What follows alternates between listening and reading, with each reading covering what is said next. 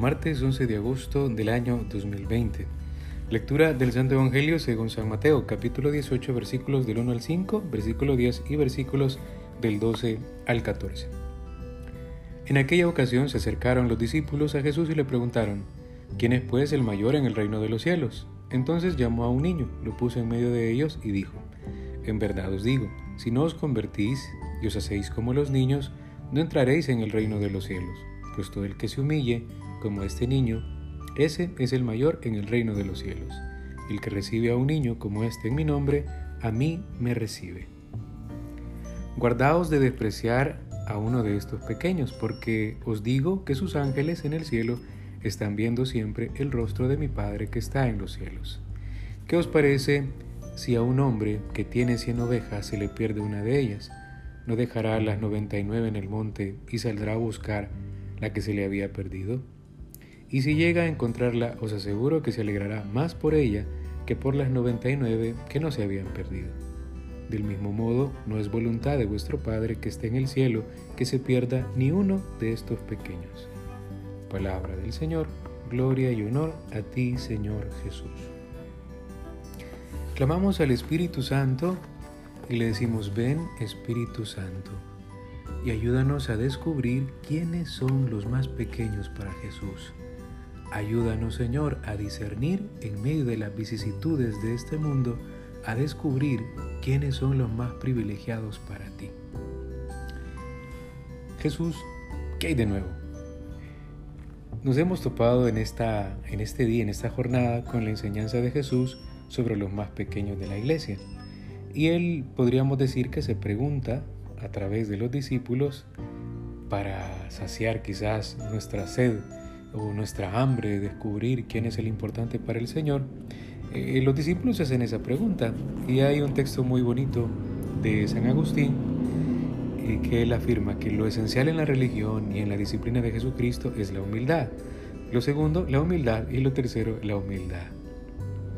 En el seguimiento al Señor tenemos que descubrir que el más importante para el Señor es el más pequeño. Y si uno quiere ser el primero, tiene que ser el último, el servidor de todos.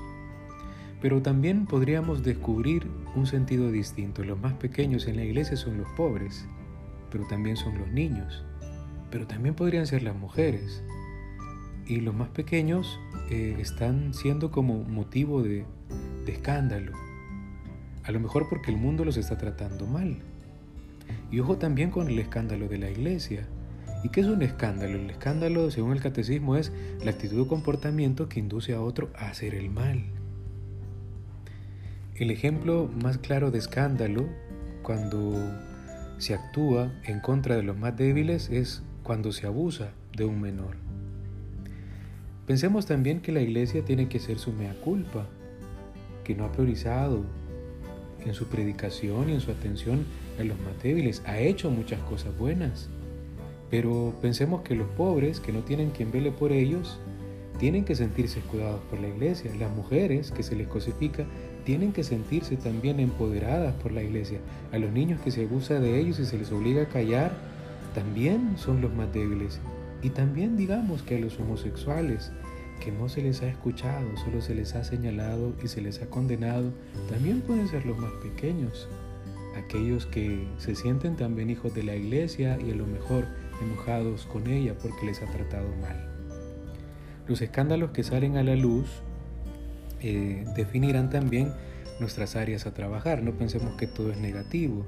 Si lo vemos desde la luz del Evangelio, descubrimos que esas dificultades nos pueden ayudar a nosotros a trabajar en ese tema. Desde la ascética pensemos que podemos santificarnos apostándole a la promoción humana de los más débiles. Y desde nuestra historia personal hay que considerar que, que somos también la oveja perdida, que por misericordia hemos sido recogidos nuevamente y todos merecemos una segunda oportunidad. Si tenemos todavía mucho que trabajar en estos temas de la pobreza, de las mujeres, de los niños y de los homosexuales, todavía podemos hacer algo. Y si nosotros también hemos caído en algún escándalo, pensemos que Dios tiene misericordia nuestra, pero reconozcamos en lo que hemos obrado mal y comencemos una nueva historia. Ave María Purísima, sin pecado concebida.